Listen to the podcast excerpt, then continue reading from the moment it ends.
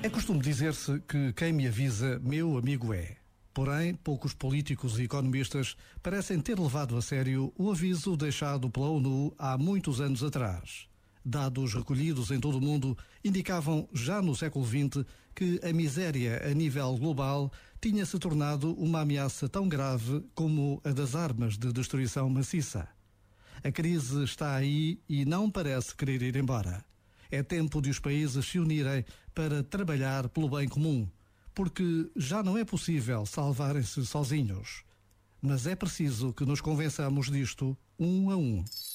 Este momento está disponível em podcast no site e na app.